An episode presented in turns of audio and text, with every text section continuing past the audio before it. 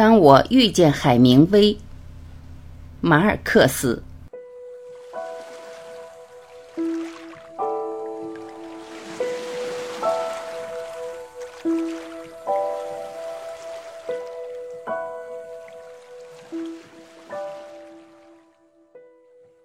作为拉丁美洲魔幻现实主义代表、诺奖得主、二十世纪最有影响力的作家之一的马尔克斯，也有落魄的青年时期。那时他在巴黎漫无目的的游荡，忽然有一天偶遇了他的文学英雄海明威，生命从此发生了微妙的改变。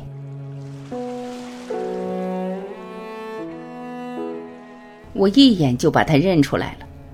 那是一九五七年巴黎一个春雨的日子，他和妻子玛丽维尔士正经过圣米歇尔大道。他在对街朝着卢森堡公园的方向走去，穿着一条破旧的牛仔裤和一件格子衬衫，头戴一顶棒球帽。唯一看起来与他不相搭调的是一副金属框眼镜，仿佛很年轻就当上了祖父似的。当时他五十八岁，体格壮硕，在旧书摊和索邦大学走出来的大批学子中，他显得朝气蓬勃。谁都不会想到，四年后他就去世了。一刹那间，我像以往那样，发现自己被分割成了两个相互竞争的角色。我不知道上前请他接受采访，还是向他表达我对他的无限敬仰。但无论哪一样。对我来说都不容易，我只是把手收握成杯形放在嘴边，像丛林里的壮汉那样大喊：“艺术大师！”海明威明白，在众多学生中不会有第二个大师，所以他转过头来，举起手，亮着孩子般的嗓音，用卡斯蒂亚语对我喊道：“再见，朋友。”这就是我见到他的唯一时刻。那时我是个三十岁的报社从业人员，在哥伦比亚发表过一篇小说，并得了一次奖，可是仍在巴黎漫无目的的飘荡着。我敬仰的大师是两位迥然不同的北美小说家，一位是威廉·福克纳，另一位就是在对街和我说再见，又马上消失在人群中的海明威。他留给我一种感觉：我生活中已经发生过什么事，而且这件事将萦绕我的一生。不知道谁曾说过这样的话：小说家为了领会别人怎样写小说时，才会去读别人的作品。这一点我相信。我们以一种不可言喻的方法，将小说分解到它的实质部分，在弄清了作者的奥秘后，再把它恢复原样。不过，把气力花在分解福克纳的书上是一件令人沮丧的事情，因为他几乎没有写作的有机体，而是盲目的穿过圣经的宇宙，就像一群山羊被摆放在了满是水晶玻璃的店铺里。人们试图剥去它纸页表层的东西，但随之而来的便是弹簧和螺丝钉，无法复原了。相比之下，海明威的灵感则少一些。狂热和激情也少了一些，他态度严肃，把螺丝钉完全暴露在外。也许是出于这一原因，福克纳成为了一位与我有着许多共鸣的作家，而海明威则成为了与我的写作技巧最为相关的作家。海明威在巴黎与乔治·普林普顿的历史性会见中，曾阐明了这样一点：言简意赅对写作是有益的。其中一个困难就是如何组织好词句。当你难以继续下笔时，重读自己的作品还是十分值得的，这样可以让自己时刻不忘。写作始终是艰苦的劳动，只要没有来客和电话，一个人可以在任何地方写作。正如人们所说，新闻工作并不会埋没作家的才华，恰恰相反，只要他迅速摆脱这个职业就可以了。一旦写作成为你主要的癖好和极大的快乐时，他说：“只有死亡才能止住它。”最后，他对我们的教诲是：当一个人知道第二天该怎样接下去写时，他当天的工作就必须停下来，除此之外，我再没有得过任何写作方面的忠告了。这正好是医治忧郁病的灵丹妙药，因为作家常常在早晨起来时，面对着一页空白的稿纸，陷入极度的痛苦中。海明威的作品都洋溢着他闪闪发光，但却瞬间即逝的精神，这是人们能理解的。他内在的紧张状态是因严格掌握技巧造成的，但技巧却无法在一部长篇小说的宏大而冒险的篇幅中经受紧张状态的折磨。这是海明威的性格特征，而他的错误在于试图超越自己的极限。这说明了一切多余的东西在他身上比在其他作家身上更引人注目的原因。他的长篇也包罗万象，与之相比，他的短篇小说的精华就在于给人以这样的印象：作品中省去了一些东西。确切地说，这正是他的作品赋予神秘优雅之感的原因。当代伟大作家豪尔赫·路易斯·博尔赫斯也有与之相同的局限。不过，他并不想超越这一限度。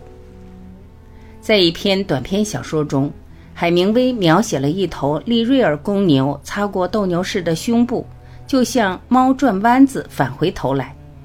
我非常谦恭地认为，这种观察在某种纯举中是一个极富灵感的部分，而这种纯举只有那些最庄重的作家才具备。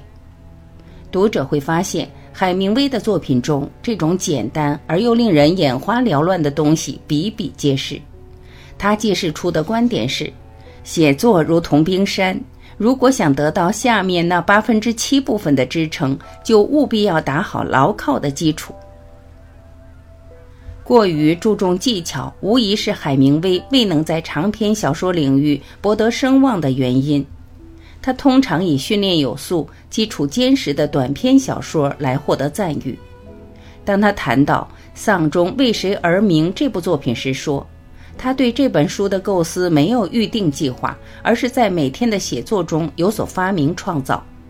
相比之下，他那转瞬间就激起灵感的短篇小说是无懈可击的。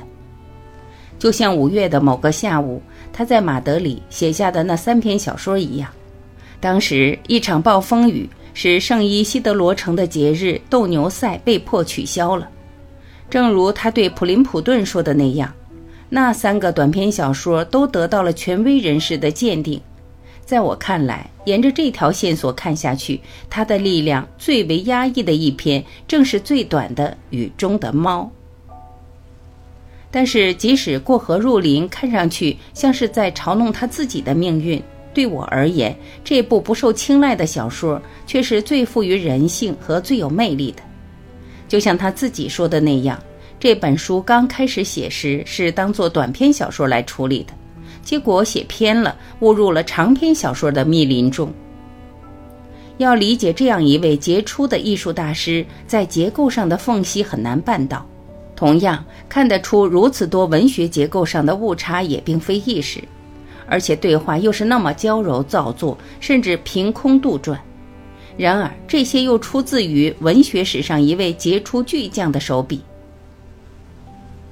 过河入林》这本书在一九五零年问世时，曾招来了猛烈的批评，但也是不正确的。海明威受到了巨大的伤害，他在哈瓦那为自己辩护，这对如此身份的作家来说，未免显得有失尊严了。这本书不单单是他的最佳作品，还是他最富于个人感情的作品，因为他是在一个动荡不安的秋季的早晨完成这本书的。当时他对已逝的那些不可弥补的岁月怀有思念之情，对生命之余的最后时光有着使人心碎的预感。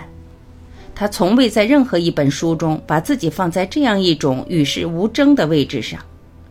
他怀有一种温柔和完美之感，并未感到一种使作品与生活结为必不可少的感情的方式。胜利是徒劳无用的。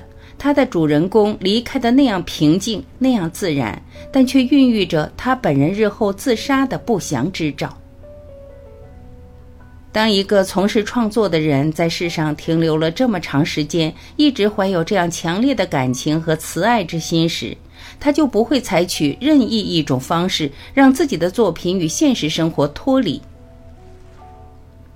在圣米诺延尔广场的一家咖啡馆中，我花费了许多时光来读书，因为在他看来，这里对于写作是颇为适宜的。那里似乎有一种温暖。欢乐、明净和友好的氛围。意大利、西班牙、古巴，半个世界都留下了海明威的踪迹。这些地方，他也只是淡淡谈及而已。在科西马尔这个哈瓦那附近的小村子里，在老人与海中那位孤独的渔夫居住之地，安放着纪念他英雄业绩的匾额，上面挂着镀金的海明威半身像。在古巴一个庄园里，他一直居住到逝世前夕。那所住宅在树荫保护中仍完整无缺，里面依然陈列着他的各类藏书，安放着他的猎物与写字台，摆放着故人的那双大鞋子，以及他生前从世界各地收集的许多小玩意儿。这些东西直到他逝世之前还归他所有。现在他虽然离开了人间。但这些东西依旧存在着，他曾经以占有他们的魔法赋予他们以灵魂，而现在，他们同这颗灵魂共存。